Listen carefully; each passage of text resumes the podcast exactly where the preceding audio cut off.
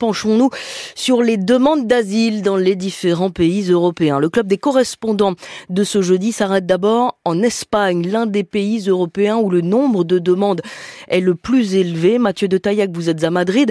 En réalité, la plupart des demandeurs euh, ne viennent pas d'Afrique, Mathieu. Exactement, les trois premiers pays d'origine, ce sont le Venezuela avec plus de 60 000 demandes en 2023, la Colombie 53 000 et le Pérou près de 14 000. Ces trois pays représentent ensemble 79% des demandes d'asile reçues en 2023 en Espagne. On écoute Nuria Diaz, porte-parole de CEAR, ONG d'aide aux réfugiés. La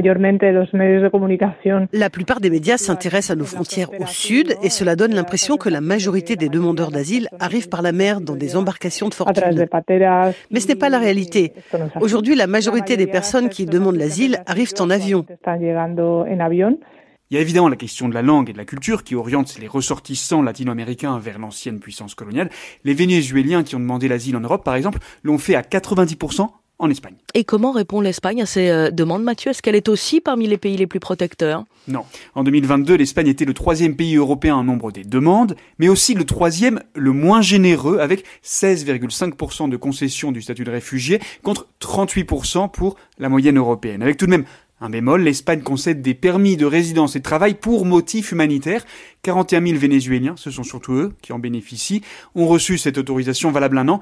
Euh, ça fait deux demandeurs sur trois euh, pour les Vénézuéliens. C'est un statut moins protecteur que celui des réfugiés et qui n'entre pas dans les statistiques sur le droit d'asile. Dernière question, Mathieu, est-ce que ce sujet alimente un débat politique en Espagne? Oui, même plusieurs débats. D'un côté, l'extrême droite critique l'accueil des migrants et des réfugiés, en particulier euh, contre ceux venus d'Afrique ou de pays musulmans.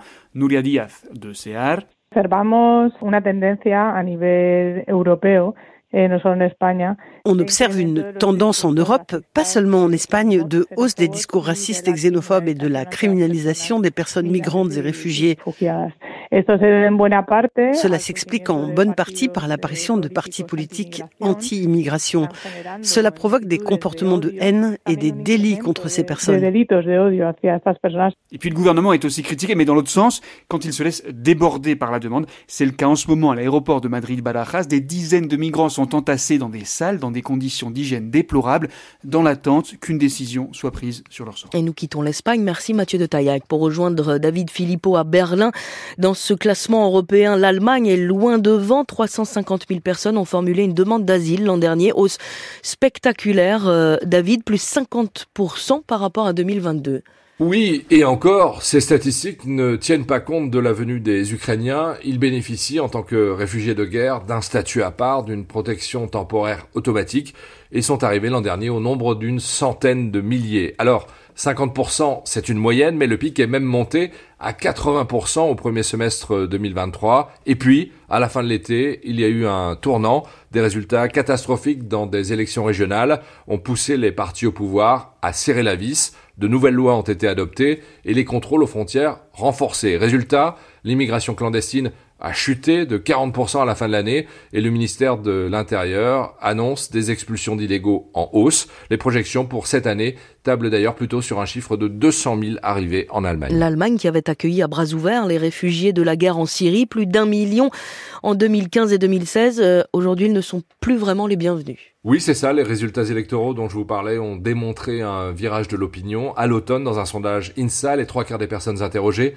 considéraient que l'Allemagne ne devait plus prendre aucun réfugié supplémentaire faute de capacité, des capacités d'accueil qui sont épuisées. Les maires dans les communes appellent à l'aide depuis des mois. Des milliers de places d'hébergement font défaut dans beaucoup de régions et des centaines d'enseignants également pour faire la classe aux enfants. Une des priorités du gouvernement actuel, c'est de retrouver l'équilibre budgétaire pas de financer la solidarité. L'Allemagne continue donc de fonctionner à tâtons entre la fermeté affichée et son intérêt économique et social. Parce que l'Allemagne, David, euh, a besoin pour maintenir son niveau de vie de 400 000 nouveaux entrants par an.